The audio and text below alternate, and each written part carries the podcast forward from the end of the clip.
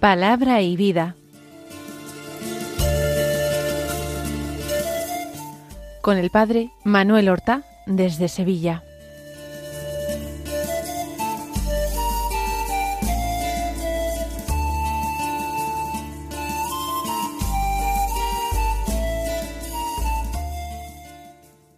En el nombre del Padre y del Hijo y del Espíritu Santo. Amén. Alabados sean Jesús y María. Muy buenos días, queridos amigos, oyentes de Radio María y seguidores del programa Palabra y Vida. Hoy es un viernes, es el día penitencial de la semana, el viernes de la segunda semana del tiempo ordinario un viernes que es 19 de enero. No olvidamos esta circunstancia que continuadamente recordamos en palabra y vida, que es el día penitencial de la semana. Y lo decimos para que desde el principio del día lo recordemos, lo tengamos en cuenta y podamos practicar alguna penitencia, podamos practicar alguna generosa penitencia que nos sirva para ir adquiriendo dominio propio, control de nosotros mismos, para ofrendar al Señor, para sacrificar al Señor algunos bienes que dispongamos desde nuestra propia tranquilidad, nuestro propio gusto, nuestra propia comodidad, lo sacrifiquemos como gesto de amor, como tributo de amor al Señor,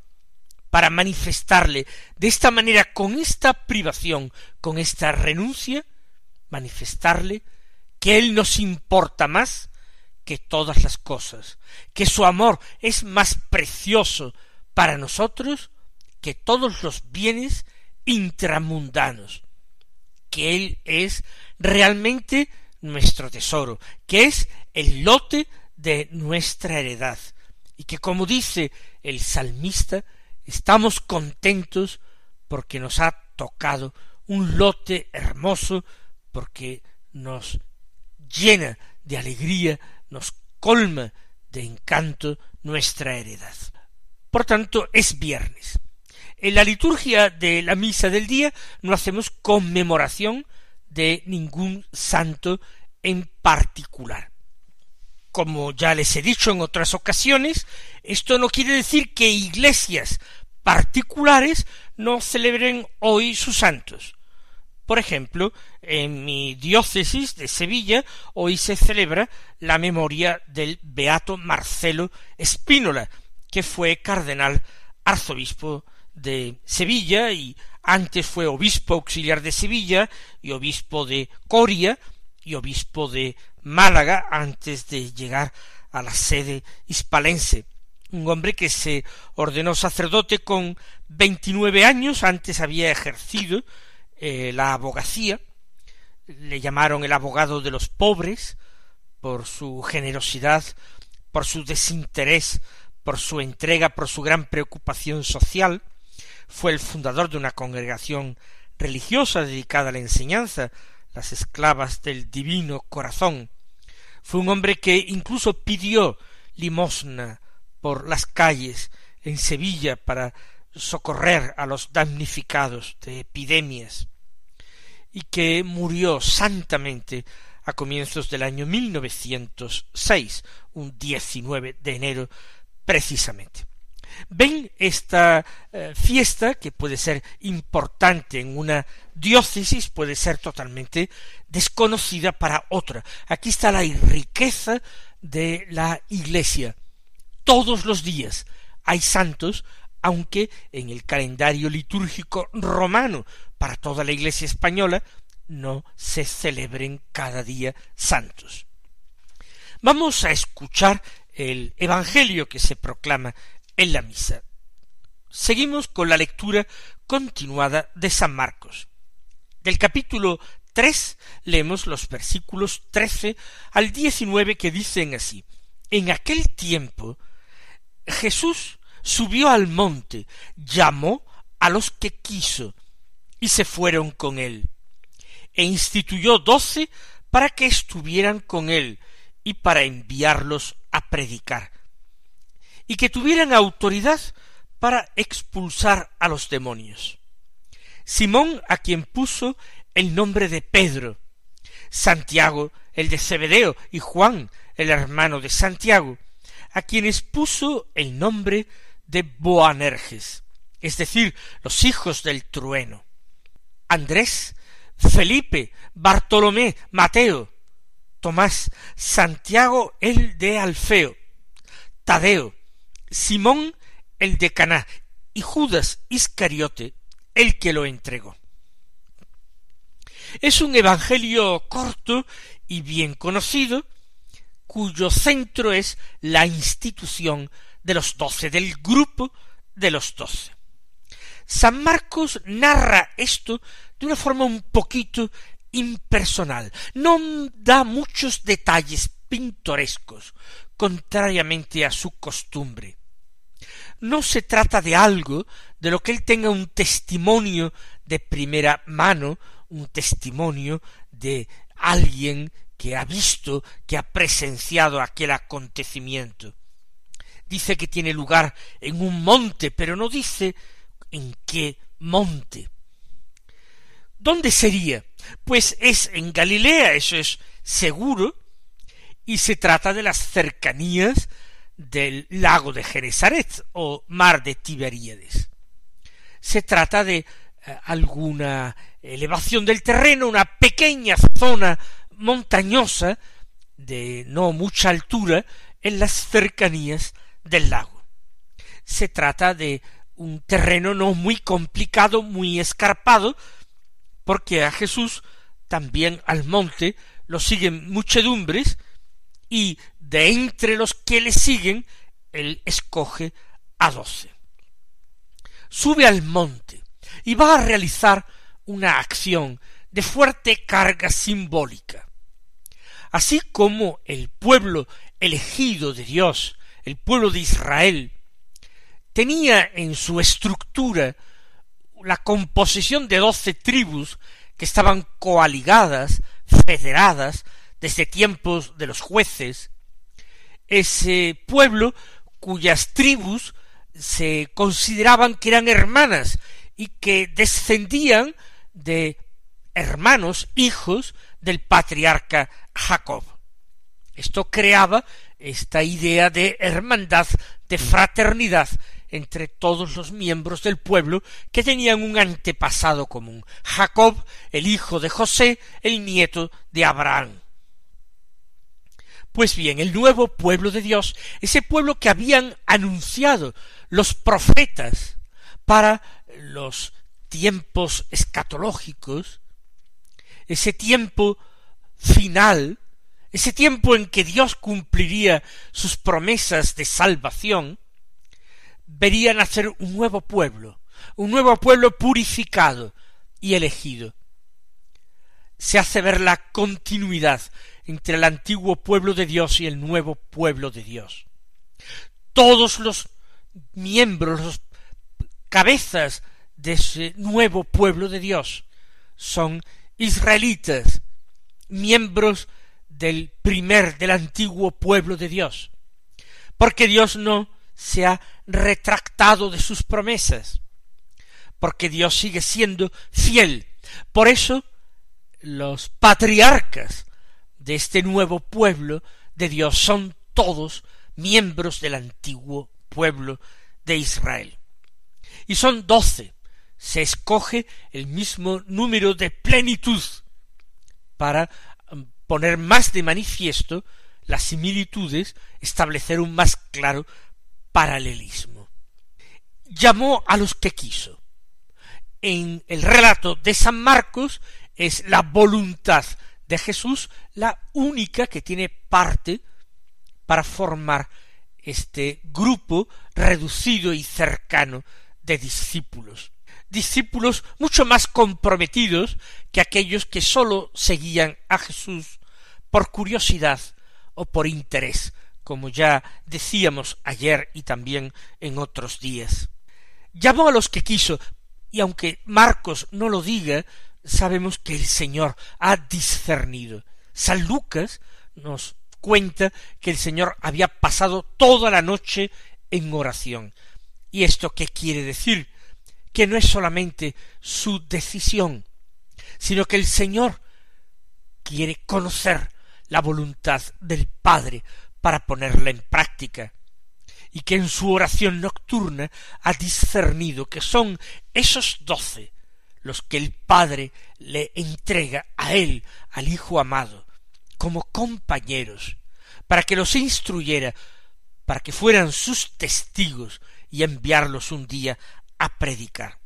Él llamó a los que quiso y se fueron con él. Los apóstoles tienen que cortar inmediatamente todos los vínculos familiares, toda relación con el antiguo trabajo que desempeñaban con su vieja profesión, porque ahora tienen que emplearse a fondo en una nueva profesión, la de ser pescadores de hombres. Tenían que irse con Jesús y dejar a un lado todo, cualquier vinculación familiar, profesional, social, para entregarse en cuerpo y alma a la causa de Jesucristo, que era la causa del reino, la causa del Evangelio, la causa de Dios. Instituyó a doce para que estuvieran con él y para enviarlos a predicar. ¿De qué forma tan sencilla, tan breve, pero al mismo tiempo tan precisa, San Marcos nos da una definición del apóstol. El apóstol fundamentalmente tiene esa doble misión que acabamos de escuchar. En primer lugar, estar con Jesús. El Señor necesita compañía, necesita sus ayudantes. En primer lugar, para que fueran sus testigos, para que de todo lo que él decía y hacía hubiera quien diera testimonio, testimonio de primera mano, fehaciente, auténtico. Pero también los apóstoles van a tener que impregnarse de la doctrina de Jesús, comprenderla mejor que nadie. Ellos, viviendo cerca, tendrán derecho a plantearle preguntas, a pedirle la solución de dificultades que otros discípulos no podían plantear, no podían tener. Pero además ellos tienen que ayudarle, incluso materialmente, en su misión. Tienen que encargarse de esos pequeños oficios materiales, encontrar alojamiento, buscar el sitio para pasar la noche, comprar la comida, disponerla, prepararla, hasta la sala donde el Señor celebrará la última cena e instituirá el sacramento de su amor, la Eucaristía, ha sido dispuesta preparada por el amor de algunos de sus discípulos enviados por el Señor a esta misión de aposentadores. Estuvieran con él, dice Marcos, convertirlos en sus compañeros.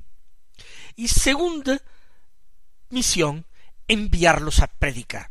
Esto no será instantáneo, pero no tardará mucho el Señor en realizar la primera prueba.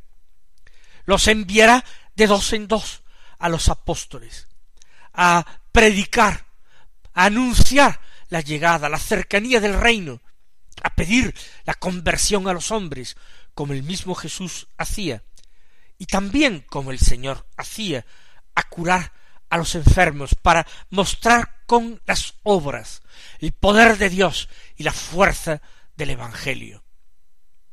Esto lo hará primero, como acabo de decir, con los doce apóstoles. Un poco más adelante incluirá en esta misión a otro grupo selecto de discípulos. Unirá otros a cincuenta discípulos a los apóstoles y enviará a sesenta y dos de dos en dos. Los doce apóstoles y cincuenta discípulos más como una eh, verdadera experiencia los envía, nosotros diríamos hoy, en prácticas de apostolado. Por tanto, instituyó a doce para que estuvieran con él, para enviarlos a predicar, y añade Marcos, y que tuvieran autoridad para expulsar a los demonios. Lo acabo de apuntar ahora mismo.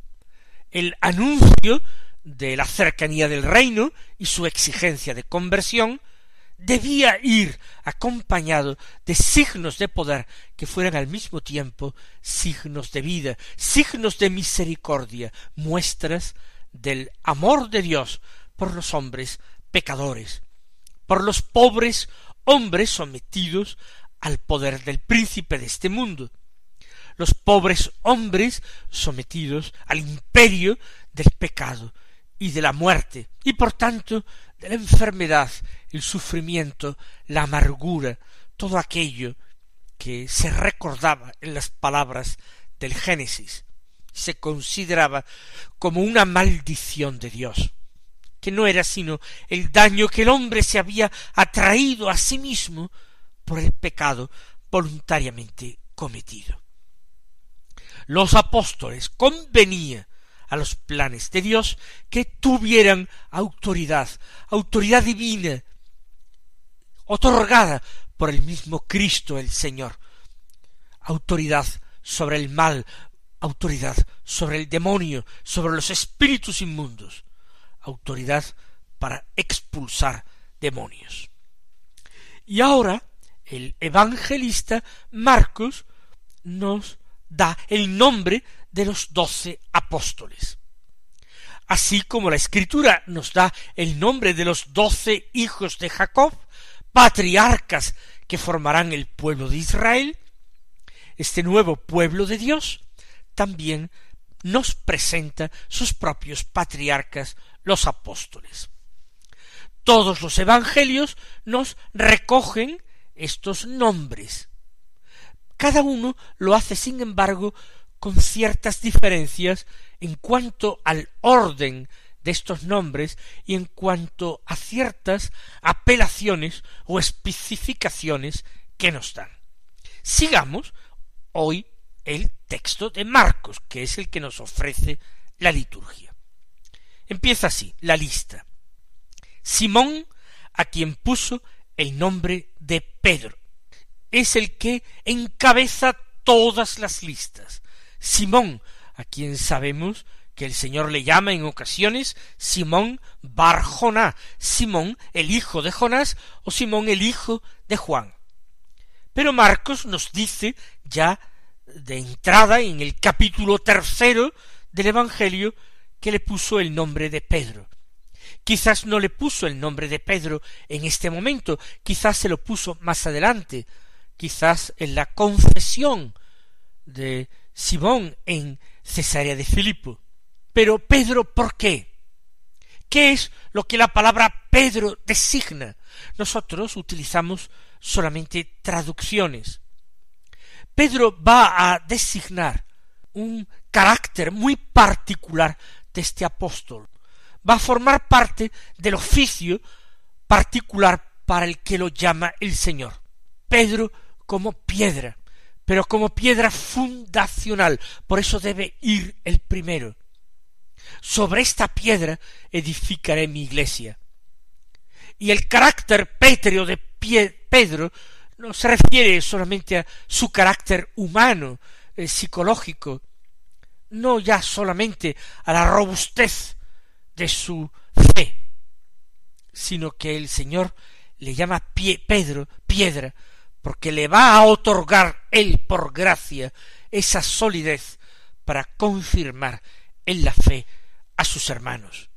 A continuación viene el nombre de Santiago, el de Cebedeo, y después Juan, el hermano de Santiago, a quienes puso el nombre de Boanerges, es decir, los hijos del trueno. Son los colaboradores más estrechos y cercanos de Jesús, aquellos que tienen privilegios extraordinarios como acompañar a Jesús a eh, la cima del Tabor y contemplarle transfigurado, o subir con él para ver cómo Jesús resucita a una niña de doce años, hija del archesinagogo Jairo, o retirarse con él a un lugar más recóndito y apartado del huerto de Getsemaní y velar con él. Santiago y Juan, hijos de Zebedeo, de quien sabemos que era pescador en el lago, pescador que tenía trabajadores a su cargo y barcas de su propiedad y redes, y a quien sus hijos, Santiago y Juan, ya ayudaban en la tarea. El nombre, el sobrenombre de Boanerges, de hijos del trueno. No sabemos exactamente por qué se los puso el Señor, pero nos imaginemos que por su carácter fogoso, no en vano Santiago y Juan son los que acudieron a Jesús diciendo si les permitía mandar que bajara un rayo del cielo que consumiera a aquellos samaritanos descorteses que no habían ofrecido alojamiento a Jesús. A continuación viene Andrés. No se dice nada de Andrés. En otras listas se añade que es el hermano de Simón Pedro y además el primer llamado. Fíjense su importancia que en la plegaria eucarística número uno, la llamada eh, canon romano de la misa, después de Pedro, se cita en segundo lugar Andrés, incluso antes de los hijos del Cebedeo. Felipe, Bartolomé, Mateo, Tomás, cuatro nombres que siguen a las dos parejas de hermanos siempre, con distinto orden, pero siempre estos cuatro, Felipe, Bartolomé, Mateo y Tomás. Apóstoles importantes, cada uno de ellos tiene alguna historia que contarnos, alguna anécdota. Mateo, además, evangelista y después vienen Santiago, el de Alfeo, para distinguirlo del de Cebedeo, Tadeo, a quien Marcos no llama Judas, para que no haya confusión desagradable alguna, Simón el de Caná y Judas Iscariote, el que lo entregó.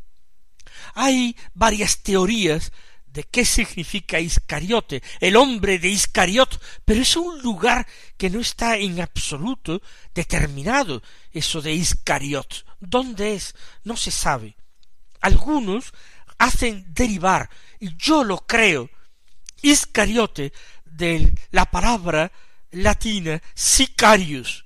Sicarius sería la traducción al latín de celota, ese grupo violento que se ponía ferozmente a los invasores romanos. Iscariot sería la traducción fonética al arameo, que es lengua semítica, de ese sicarius, sicariot, iscariote. Mis queridos hermanos, que el Señor os colme de bendiciones el día de hoy, y hasta mañana si Dios quiere.